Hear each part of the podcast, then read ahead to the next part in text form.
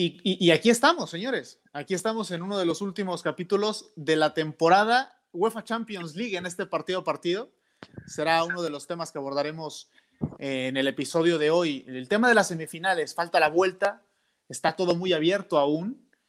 Y el otro tema que estará sobre la mesa será la definición de la liga en España. Faltan cinco jornadas y hay tres equipos buscando ese campeonato. El Real Madrid todavía vivo, el Barcelona, que ha perdido contra todo pronóstico frente al Granada, y un Sevilla al que nadie hace caso. El Atlético de Madrid sigue dependiendo exclusivamente de lo que haga eh, de aquí en adelante. Es por eso que hoy sigue siendo líder. No obstante, le están pisando los talones con muchas ganas. Guaje Lorenzana, muy buenos días, tardes, noches, ¿cómo estás? ¿Qué tal? Muy buenas, Juanjo, Dani, ¿cómo estáis? Te escucho muy lejos, Guaje. Lejos, lejos, lejos, lejos. Volvemos a empezar. Guaje Lorenzana, ¿cómo estás? ¿Qué tal? ¿Qué tal? ¿Cómo estáis? ¿Cómo estáis, Juanjo Dani? Ahora sí, te escucho perfecto. ¿Qué onda, Juanjo Rueda? Bien, contento. Hay una liga enfrente de nosotros bastante apasionante y la Champions también creo que tiene muchas cosas que contar. La verdadera Superliga. ¿Está más cerrada eh, esta ronda de, la Champions de lo que ustedes esperaban? Mm, yo del lado del Madrid sí, la verdad es que no esperaba el, vendaval del Chelsea en el primer tiempo, combinado también por porque el Madrid no se presentó al partido en un inicio. Eh, y luego yo no veo tan cerrada aún, o mejor dicho, corrijo, tan abierta aún la eliminatoria entre el City y el Paris Saint Germain. Yo entiendo el poderío del City, pero creo que el palo del, del Paris Saint Germain en, París puede llegar a ser definitivo. Guaje, ¿crees que se le cargó mucho la mano a Vinicius eh, antes del partido? Y, eso tal vez hizo que su rendimiento no fuera tan destacado como se esperaba en el encuentro Chelsea-Real Madrid? No, creo que el, no destacado rendimiento de Vinicius en el día del Chelsea es producto del buen hacer del Chelsea. ¿no? Se arma muy bien, presiona muy bien arriba, no deja espacio ninguno a cualquier tipo de elaboración de juego que quiera hacer el Real Madrid de Zidane y el Real Madrid eh, tiene un problema que está fundido físicamente hablando. Con lo cual, a partir de ahí, incluido Vinicius, no, eso se resiente ante un equipo que parece eh, que está en otra liga, ¿no? En el aspecto físico, ¿no? Hemos visto al Chelsea en la primera parte, como decía Juanjo, que si se va con 0-3 al descanso, finiquita la eliminatoria y no pasa nada, ¿no? El Madrid sobrevive, acostumbra a sobrevivir y una vez más ha vuelto a demostrarlo. Hoy, Juanjo, ¿te parece que las semifinales se van a definir mucho más por el estado físico y anímico de los equipos involucrados que por la táctica 100% futbolera? Yo creo que sí, yo creo que sí, y, creo que hay algunos ejemplos para pensarlo, ¿no? Vamos a ver, en la ida del Madrid, alguien que particularmente no me gustó y suele gustar siempre es Tony Cross, ¿no? Y yo creo que mucho le pasa factura un poco esta parte física. ¿A qué voy con esto? Que los soldados empiezan a caer poco a poco, aunque también si lo reduces a que la final de la Champions está a 90 minutos de distancia, seguramente la parte de, eh, de colapsar con tantos partidos más álgida de la temporada ya la pasamos. Es decir, el Madrid ya ha superado la, o, no, ¿no? Depende si, si le alcanzará el resultado de la ida en Champions, si le alcanzará con los tropezones que ha tenido en Liga, pero quiero decir que la carga de partido más importante que puede llegar a tener un equipo como el Real Madrid ya pasó. Nos podemos olvidar de eso y son 90 minutos para Estambul y ahora con lo que ha pasado y ya platicaremos en el fútbol español, literal que el destino está pues prácticamente en sus manos para alzar la número 35. Es que, fíjate, Dani Juanjo, fijaros, Liverpool 0, Real Madrid 0, Real, Getafe 0, Real Madrid 0, Real Madrid 0, Betis 0 y Real Madrid 1, Chelsea 1. Últimos cuatro partidos del Real Madrid. Creo que habla por sí solo de cómo está el Real Madrid, más allá de que es un equipo que este año sí no tiene el gol de antaño, de otras épocas y demás, pero está fundido y bastante hace con agarrarse a lo que puede, ¿no? Que es a bajar el culo en defensa y a un portero que para las que tiene que parar, ¿no? Portero equipo grande. Otro de los jugadores de aquella noche que pasó eh, pues este un poco desapercibido y que perdió creo que la batalla en el uno a uno en las responsabilidades que tenía frente a su rival en una posición similar fue Casemiro. Me imagino que estaremos de acuerdo en que Kanté eh, hizo todo y más, como de costumbre, eh, con el Chelsea en las últimas semanas. Y allí es donde iba a pasar mucho el, juego del Chelsea en ese medio campo, en donde si no estaba Cross, si Casemiro tampoco estaba fino, la responsabilidad no podía recaer sobre Modric y si enfrente tenías un tipo como Kanté que le da esa vidilla em, en ataque al Chelsea, creo que allí es donde también estuvo la clave de, sobre todo en una primera parte en donde fue muy superior el equipo inglés. Me, gustó mucho ver a Kanté en directo. Em, no lo había visto antes con tanta fijación como ahora. Em, la timidez, porque es un jugador tímido que puede, al menos en su personalidad, que puede proyectar Kanté, eh, desaparece cuando la pelota ronda entre sus pies. Es un jugador al que incluso habiendo sido campeón del mundo eh, con la selección francesa, tuvieron que invitarlo a que cargara la copa en aquella final en el Mundial de Rusia porque no se atrevía a hacerlo, por, porque es un personaje muy introvertido que viene de una familia eh, de condición muy humilde, sus padres eh, inmigrantes en Francia, ellos de origen eh, de Mali, su papá recogía basura, su madre era empleada del hogar, es uno de nueve hermanos, falleció uno de sus hermanos más próximos durante el Mundial de Rusia, no pudo despedirse porque estaba concentrado, es decir, son muchas circunstancias las que han hecho que que el personaje de Kanté se vuelva eh, muy querido en el Chelsea, sobre todo porque es un hombre que en esta discreción ha logrado ya dos Premier League, ¿eh? la primera con el Leicester City, Ranieri lo pidió,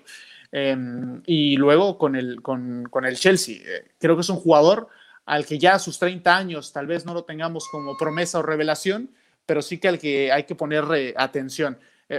yo ahora vengo porque pedí de comer y acabo de llegar. Yo, mira. Ah, mira, justo, retransmite en directo.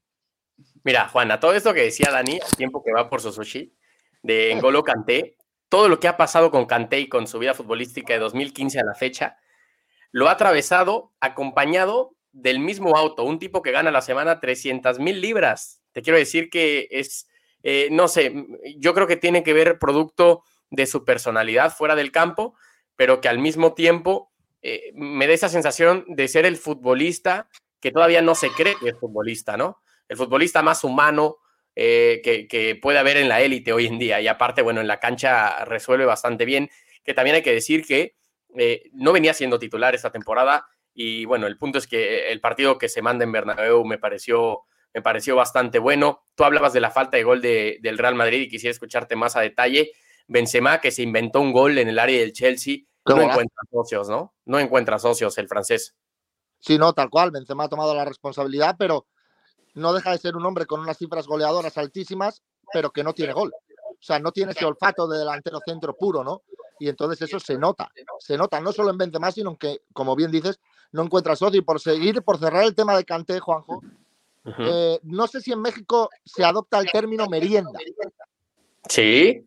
Sí, ¿no? Que es la comida entre la entre la, el almuerzo y la cena, ¿no? Sí, sí. Bien, yo, eh, o sea, mm, en mi casa, de pequeño, de adolescente, eh, mi madre me preparaba merienda, ¿no? Mi tía me preparaba una merienda, ¿no? Y mi abuela, que es la reina de todas las comidas y de todo, me preparaba una merienda, ¿no? Cuando volvía de la piscina. Entonces, cuando volvía de la piscina vienes con más hambre, porque sabes tú, igual que yo, que el agua da mucho hambre. ¿no? Entonces, digamos que Canté se tomó un bocadillo de chorizo de los que me tomaba yo para merendar, ¿no? De esos que te dejan exhausto y que no llegas a la cena, que luego te ponen unas lentejas de cena y dices, pero abuela, no puedo comer más, ¿no? Entonces así se merendó Canté al medio campo del Real Madrid, ¿no? Como si yo me hubiera comido un bocata de chorizo en mi buena época. O sea, que imagina. De esos de mi abuela. oye, que hablando de cena, ya llegó la de Chanona. Platícanos un poquito qué tienes por ahí. ¿Qué has pedido? Mm, me he pedido unos rollitos de sushi. Tenía. Ah, muy bien, el sushi está muy bien. Sí, tenía un hambre em, no, no, tan grande como la que puede llegar a tener eh, Pep Guardiola por la Champions, pero en verdad que, me apetecía algo fresquito. ¿Cuál de estos equipos, señores, em, para generalizar, les ha transmitido más su fútbol a estas alturas del, partido? En esta ronda, ¿eh? no hablamos de la temporada, sino en, los dos partidos que hemos visto y de cara a los próximos eh, dos encuentros. ¿Cuál de estos equipos les hace sonreír al verlo jugar, Juanjo? Mira, a mí el, el, Manchester City, muchachos, les voy a decir por qué, porque el otro día platicaba con unos amigos, ¿será este el mejor Manchester City Pep Guardiola? Es fácil pensarlo así cuando están en una etapa eh, que nunca habían descubierto. No estoy seguro si es el que mejor juega, pero sí es, me parece que ese equipo que ha llegado al punto de madurez con, desde sus individualidades y como un colectivo, eh, y que hoy en día es más resolutivo, que no transmite la fragilidad de antes, que ha encontrado en un buen accionar colectivo y en refuerzos como Rubén Díaz la posibilidad de, de no enfrentar equipos menores como le ha pasado en ediciones anteriores y saber que en cualquier momento les pueden hacer daño. Entonces, de los cuatro equipos, yo creo que el que, el que llega mejor en ese estado futbolístico y mental es el Manchester City. También que fácil de mi parte porque es el único que, que se lleva una ventaja real en esta, en esta eliminatoria de la ida. Al Madrid lo veo eh, con que le faltan piernas, le falta talento, le falta hombres, pero al final creo que, lo que pasa en Stanford Bridge puede llegar a revolucionar mucho este tema. El, el Chelsea me parece un equipo más enérgico, que realmente un equipo que juegue de lo mejor al fútbol. Es, me parece que es hiperactividad pura. Y de la parte del PSG me quedó un poco a deber el segundo tiempo del equipo parisino, que no logró concretar cuando el Manchester City tomó las riendas totales del partido.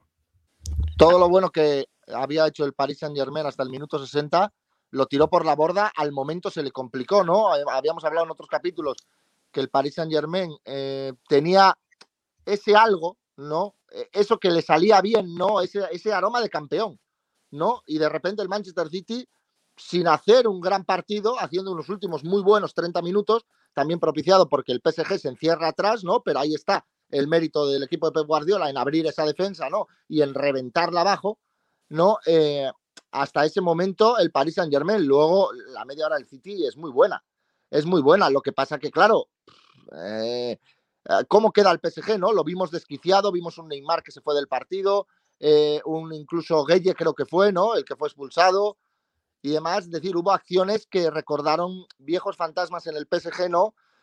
Ponía el titular en la portada de marca, al PSG le pesa la Champions. digo, bueno, eh, no decían eso cuando ganó en el Camp Nou, cuando le ganó a doble partido al Barcelona y cuando le ganó a doble partido al Bayern de Múnich, ¿no? No decían que le pesa la Champions.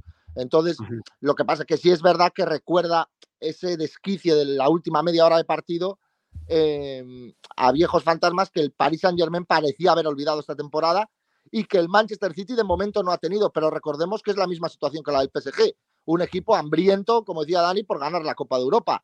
Entonces, en el partido de vuelta, por eso considero que la eliminatoria está muy abierta, eh, el que mejor consiga mantener la frialdad mental yo creo que es el que va a pasar la eliminatoria, más allá del resultado de la ida, que obviamente favorece a, los Sky Blues.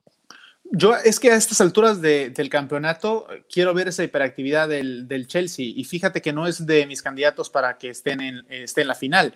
No, pero, pero tú avisaste del Chelsea hace tres meses. Sí, y sí, sí, pero yo creo, yo quiero sobre todo, sobre todo porque para que mi pronóstico se cumpla, ¿no? Por ser congruente, quiero que el Madrid. Perdón, Dani, volvió, Juanjo volvió a decir que, él había apostado por el Real Madrid el otro día, le escuché. Pues aposté por el Real Madrid para llegar a la final y ganarla.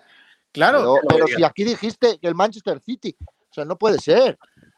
Eh, pues el Manchester City entonces. No, a ver, ya, este, eh, eh, yo quiero ver, yo quiero ver em, a, un equipo como, como el Chelsea en, en, esos momentos. El Madrid ya no me ofrece mucho porque está agotado. Ya han hecho una radiografía de lo que puede proponer el City, aunque sí creo que estoy de acuerdo con, con, con Juanco, que es muy ventajista hoy ponerlo como serio candidato, si es que lo hacemos desde ahora, no desde antes, porque tiene una ventaja y el Paris Saint Germain se difuminó y a los partidos de vuelta al Paris Saint Germain le cuestan muchísimo.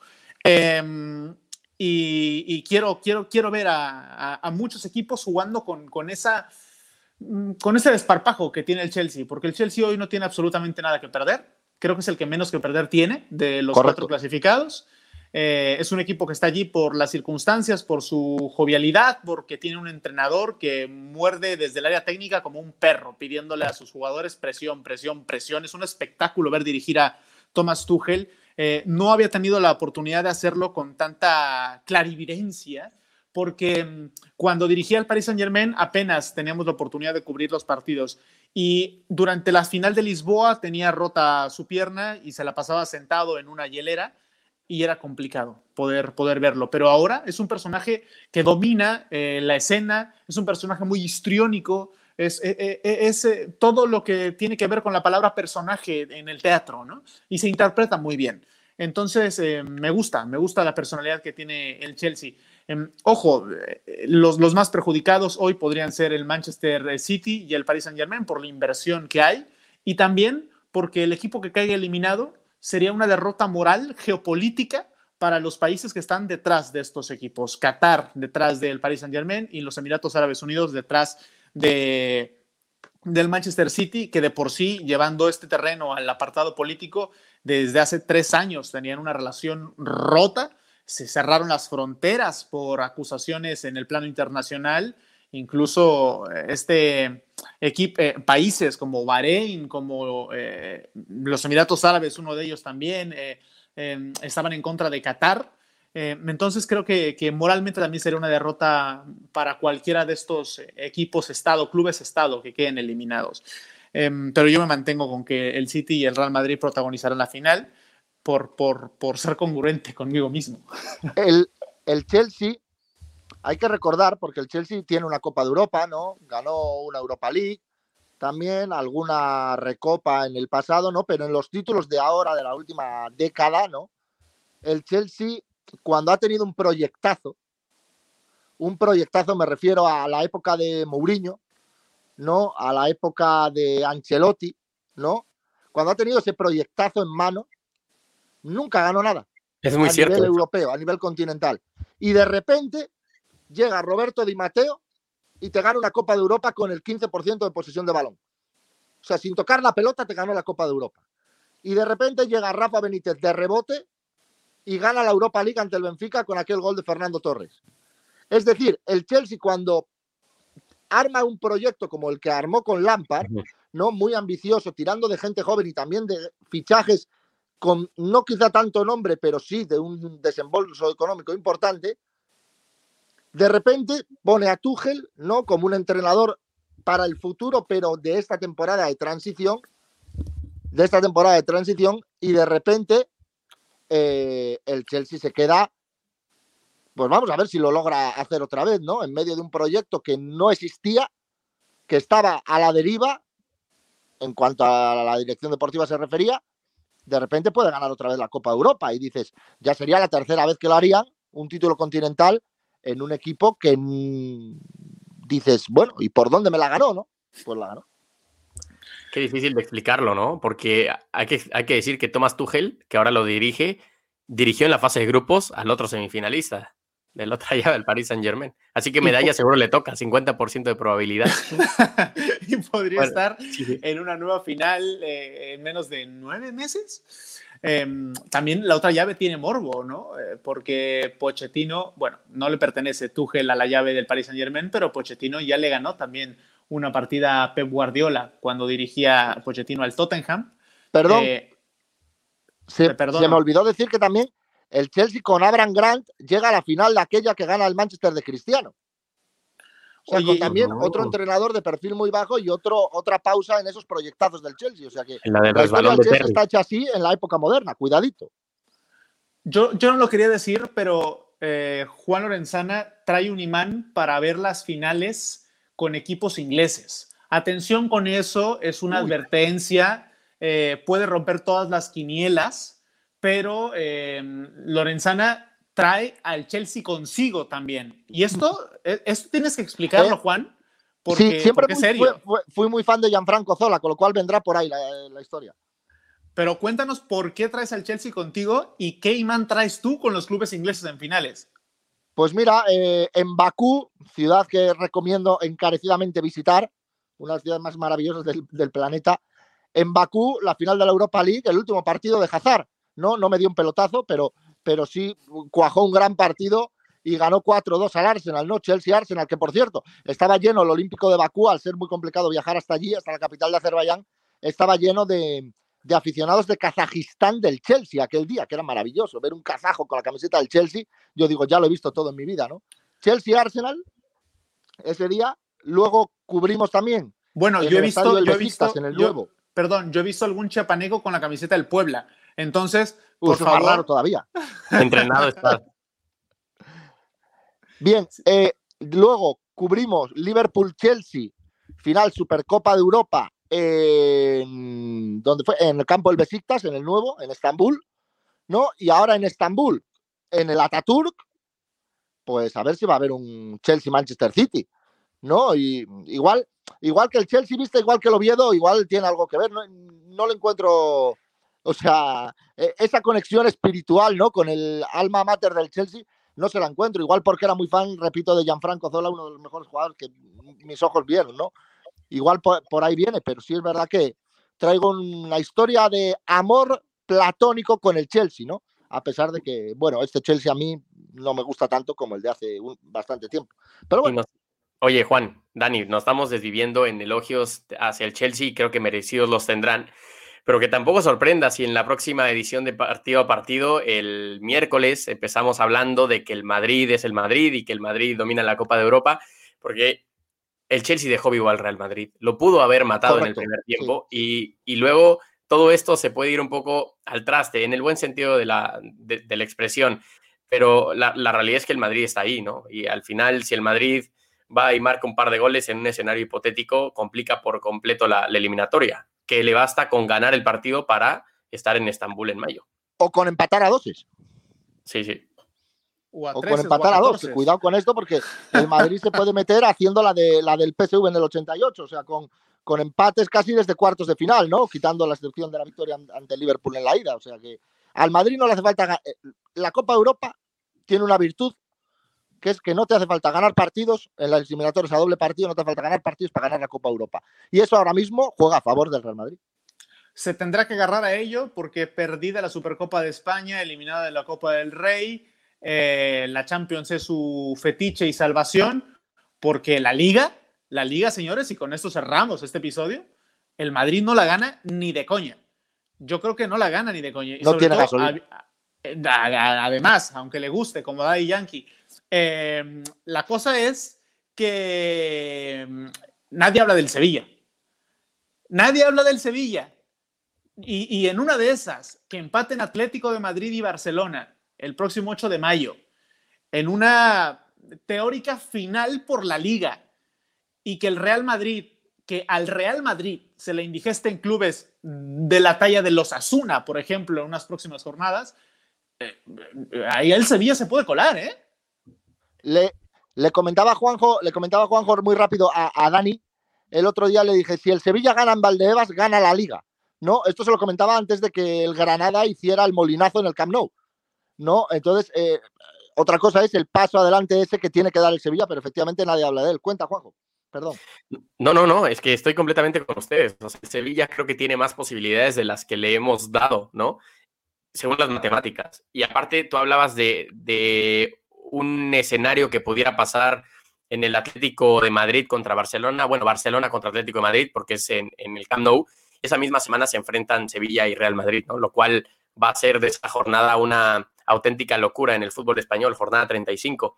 Eh, la verdad es que de la liga es un poco difícil hablar con respecto a un pronóstico de quién se la llevará, porque cada semana creo que las sensaciones cambian, ¿no? El Atlético de Madrid es cierto que viene en cierta caída pronunciada, por no decir libre, porque hace no, no, no muchos días goleó y se lavó un poco la cara. El Real Madrid venía a ritmo acelerado y se le indigestan un par de empates contra rivales asequibles. El Barcelona ya prácticamente en los festejos del doblete hace tres, cuatro horas de cuando estamos grabando este podcast y termina complicándosele también un poco la vida. Del Sevilla nadie habla y a ver si el Sevilla no termina eh, acaparando portadas a final de la temporada. Es un poco aventurado pensarlo, pero de que sería bonita como historia, sería bonito. Yo creo que sería no maravilloso que el Sevilla ganara, ganara, la liga. Además, sería una hostia a la Superliga de tal calibre que a Uy, mí me encantaría ver al Sevilla campeón de liga. O sea, me encantaría ya por, por, por decencia personal. O sea, digo, ganarles la liga a los tres, eso, y adiós muy buenas, ¿no? Y reventar el fútbol español. Pero voy a decir una cosa, voy a, voy a, a retrotraerme a lo que hablábamos también en, en, algún capítulo. No, yo dije que no había liga, no, en eso me equivoqué, sí había liga, pero eh, no me equivoqué en una cosa el Atlético Madrid va a ganar la liga. Eh, viene en caída libre. Yo, yo soy más drástico que Juanjo todavía. O sea, viene en caída libre porque si hay alguien fundido, eh, veníamos hablando del Madrid fundido físicamente, si hay alguien fundido es el Atlético de Madrid, ¿no?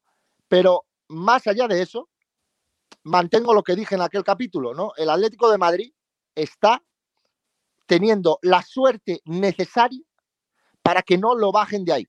Es decir, el Atlético de Madrid llega como un tiro, vuelvo a repetir el argumento, llega como un tiro al primer derby de la temporada en noviembre, ¿no? Llega a Valdebebas, nos ofrece la peor cara de, de, todo el año futbolístico y pierde 2 a 0. Y dices, bueno, el Atlético de Madrid empieza a caer. Siguiente partido, lo gana fácil, no recuerdo ahora mismo contra quién, lo gana fácil, chao, muy buenas. Primer quiebre superado. Llega el mes de enero y le elimina al Cornellá de la Copa del Rey, como pasó la temporada pasada con la Cultural Leones, elimina un segunda vez. Le elimina al Cornellá y el siguiente partido dices, oye, el Atleti puede empezar a caer, tal. No, vuelve a, vuelve a, ganar tranquilamente, como si no pasara nada. De repente llega febrero, ¿no? Esos partidos, esos partidos aplazados que tenía, ¿no? Esa semana fatídica con el Levante, pierde cinco puntos, ¿no? Se deja cinco puntos por el camino en esa semana y de repente gana dos partidos seguidos. Llega el derby, el Madrid en el último cuarto de hora le puede ganar, bien es cierto que el Atleti mereció más eh, antes, pero le puede ganar el Madrid y no lo liquida. Es decir, cuando hablamos de que al Madrid hay que matarlo, como hemos hablado en el Madrid-Chelsea, el Chelsea lo dejó vivo, decías Juanjo, con toda la razón del mundo, al Atleti lo están dejando vivo demasiadas veces. El Atleti no tiene la capacidad de resistencia del Madrid. Se está matando solo, hablando. No es que pero este año se está matando solo. Se está matando solo, efectivamente, pero aún así no lo terminan de rematar. Entonces, al Atlético Madrid le están favoreciendo los astros, los astros, por todos lados, porque normalmente, en condiciones normales, cualquier otro año, el Atlético Madrid ya habría caído. Y todavía no cae. Y llega Jorge Molina con sus cuarenta y tantos años y de repente toma el Camp Nou y dice, Tamudo, va por ti. ¿No? Pero en este caso para dar la liga a los colchoneros. Entonces creo que la liga, no sé de qué manera, va a ser del Atlético de Madrid, pero mantengo mi opinión de la última semana. Si el Sevilla gana en el Di Stéfano, y esto repito, lo, decía, lo, lo comentamos antes del Barça 1, Granada 2, si el Sevilla gana el Di Stéfano, gana la liga. No tengo claro si el Sevilla está preparado para dar ese paso. No lo tengo claro. No lo tengo claro. Porque ese paso, lo sabemos, cuesta muchísimo. Al Atleti le está costando muchísimo. Eh, y mira qué proyecto tiene desde hace años. Y le cuesta muchísimo ganar una liga a 38 partidos en España.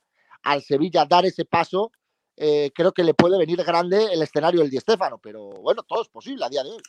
Jorge Molina, si eres mexicano y nos estás escuchando, es como el Jared Borghetti, eh, no, como el Oribe Peralta mexicano. Como el Carlos Ochoa. Pero bueno, pero bueno. Carlos Ochoa, sí, que eh, con 40 años siguen estando allí y haciendo lo que pueden. La comparación, perdón, Dani, la comparación con Borghetti te la compro con Oribe Peralta. Sí, pero Borghetti no se retiró tan mayor como lo va a hacer Oribe Peralta. Correcto, pero es verdad que en el juego se parece a Borghetti, es verdad que también es ese perfil, ¿no? Lo que pasa que el hermoso Peralta Em, a ver, Juan, te voy a decir por qué no va a ganar la Liga del Atlético de Madrid. Vamos a ver. Porque el Barcelona le va a ganar en el Camp Nou. Nada más. ¿Crees? Sí. Es que, es que estando de acuerdo con muchos de los argumentos que has dado, que han sido muy buenos, eh, has, hecho, has hecho la tarea y de memoria hay que apuntarlo. Eh, le va a ganar el Barça en el Camp Nou al, Atlético de Madrid. No tengo yo nada claro eso. Hoy, es más equipo el Barcelona. Hoy, pese a la victoria del Granada, yo vi todo el partido, todo, y es buen equipo. Hoy fueron dos errores, y, no es discurso de entrenador, fueron dos errores puntuales que al Barcelona le costaron, le costó la derrota. Y Piqué tuvo una en el minuto 94 que pasó al lado. O sea, de la portería. Es cuestión. Dos errores puntuales le ha costado casi la Champions al, al, al Paris Saint Germain. Sí, pero ahora como hemos cambiado de tercio, estamos hablando de, la liga, va, a ganarle el Barcelona al, Atlético y ahí se acabó la historia. Eso sí, yo creo que no es, Juanjo, tan descabellada la idea pensar, eh, de pensar que, el Sevilla va a estar peleando hasta la última jornada, porque eh, lleva ocho partidos, siete, falta pues, el octavo, pero lleva siete partidos de manera consecutiva ganando. ¿Cuántos quedan? ¿Cinco? Quedan cinco. Sí. Al 7 más 5, 12. ¿12 partidos seguidos va a ganar el Sevilla? No, a eso te. al Sevilla le puede costar precisamente ese, ese alcance a, largo plazo que no tiene un club como el Sevilla. Yo creo que el, el, tropiezo del Sevilla va a llegar en Valdebebas y luego sí que va a ganar los dos, tres partidos que le resten, pero ese punto de inflexión frente al Madrid va a costar que el Sevilla no, no la gane pero, pero va a dar batalla hasta el final. Y que, Misma semana en la que el Barça le va a ganar al Atlético de Madrid. Pero está, la otra cara de la moneda. viene de tapado y ahora se está viendo con opciones, que no es lo mismo, ¿eh? O sea, cuando vienes de tapado dices, bueno, si me quedan tres jornadas, al final me meto aquí, pum, y la acabo levantando. Pero ahora se ve con posibilidades reales de ganar la liga. Y esa presión también hay que lidiar con ella, ¿no? Y ahí es lo que hablamos. El Sevilla no deja de ser el Sevilla, con todo lo que ha ganado últimamente, pero no deja de ser el Sevilla. Pues la liga más difícil de pronosticar, tan sencillo como esta, en, en los últimos años. Eh, la liga está completamente loca nosotros ponemos escenarios hipotéticos y pueden ser completamente los contrarios, ¿no? Que el Atlético de Madrid eh, saque, saque un resultado en Camp Nou o que el Sevilla sorprenda en, en Valdebebas. Luego está esta parte que comenta Dani, ¿no? Y, qué tanto condicionan los resultados. Eh, en este caso, pues llamémosle análisis, ¿no? Aunque quizás no es la palabra que más nos gusta, pero eh, las sensaciones. Si esto lo hubiéramos grabado o hablado después de que el Barcelona hubiera cumplido venciendo al, al Granada, y estoy completamente con Dani, seguiríamos bajo la línea que el mejor equipo actualmente en España es el Barça, ¿no? Y, no habría por qué dudar de eso. Entonces, por un mal resultado, vamos a dejar de pensar que el Barça, el Barça, con, con el momento que trae, con la Copa del Rey en la espalda, puede cerrar la, la, temporada de la manera en la que venía jugando y terminar ganando la liga, con el Madrid medio preocupado en la, por la Champions, el Atlético de Madrid cayéndose y mm, disparándose en el pie. Yo a lo que voy es, si tuviéramos que utilizar la lógica en la liga más ilógica en años, tendríamos que decir que el Barcelona apunta al título. Pero hemos vuelto a cometer un error. Hemos vuelto a cometer el error de matar al Madrid, que lo, llevamos matando toda la temporada y al yo creo que no le va a dar porque está físicamente muerto, lo hemos hablado, ¿no? Pero eh, al Madrid ya lo hemos matado y sigue ahí. Ahí está pegado como una lapa. No lo hemos matado. Lo que pasa es que eh, el Madrid ya está admitiendo que no tiene fondo físico y que está fatigado. Eh, ya, ya están reconociendo que tienen eh, esa complicación de cara a la recta final de la temporada y tienen un partido dificilísimo en la próxima semana en Stamford Bridge. Yo creo hoy que el Barça va a terminar líder y campeón de liga con el doblete contra todo pronóstico de Kuman, porque hoy es el entrenador que más ha currado en la liga después de Julen Lopetegui. Eso para todos los detractores de Kuman se la coman. Eh, que ¿Cómo se escuchó eso? Este, sí, bueno, em, creo que el, Atlético de Madrid se va a ir hasta la cuarta posición. Estoy convencido de que no le va a dar la moral al eh, Atlético. perdón, Dani, apunte sobre eso, Matiz. Si el, eh, coincido contigo en eso, si el Atlético de Madrid pierde el liderato, cae en picado. Sí, sí resiste porque todavía no le han quitado ese, e, e, el bastón de mando, ¿no? Pero en el momento tal, sí es verdad que creo que han picado. Barça primero, Sevilla segundo, ojo con lo que estoy diciendo, en exclusiva, Sevilla segundo, Real Madrid tercero, Atlético de Madrid cuarto y se clasifica el Betis y la Real Sociedad a la Europa League. Ahí está, mi pronóstico, exclusiva. Y el Villarreal gana la Europa League y a la Champions. Exclusiva. bueno, señores, si no difieren en esta clasificación, yo creo que podemos cerrar el capítulo de esta manera. Perdón, eh, una última, una última, una última. Eh, yo puse en mis redes sociales ahora, cuando la victoria del Granada, eh, para todo aquel, aquel seguidor que no conozca, me gustaría hacer referencia a una artista sumamente conocida en España, ¿no? un personaje, un, un, icono ¿no? de la cultura española, que es Leticia Sabater, ¿no? presentadora de televisión, y, artista, vamos, llena todos los conciertos, tiene la agenda llena dos años, ¿no? De aquí a dos años, o sea, imagínense, ¿no? Y tal. Y es autora, eh, antes en España teníamos el, posado de Ana Obregón como inicio del verano, ¿no? En bañador, en bikini, en la playa, ¿no? Ahora tenemos la canción, estamos esperando todos la canción del verano, ¿no? De Leticia Sabater, ¿no?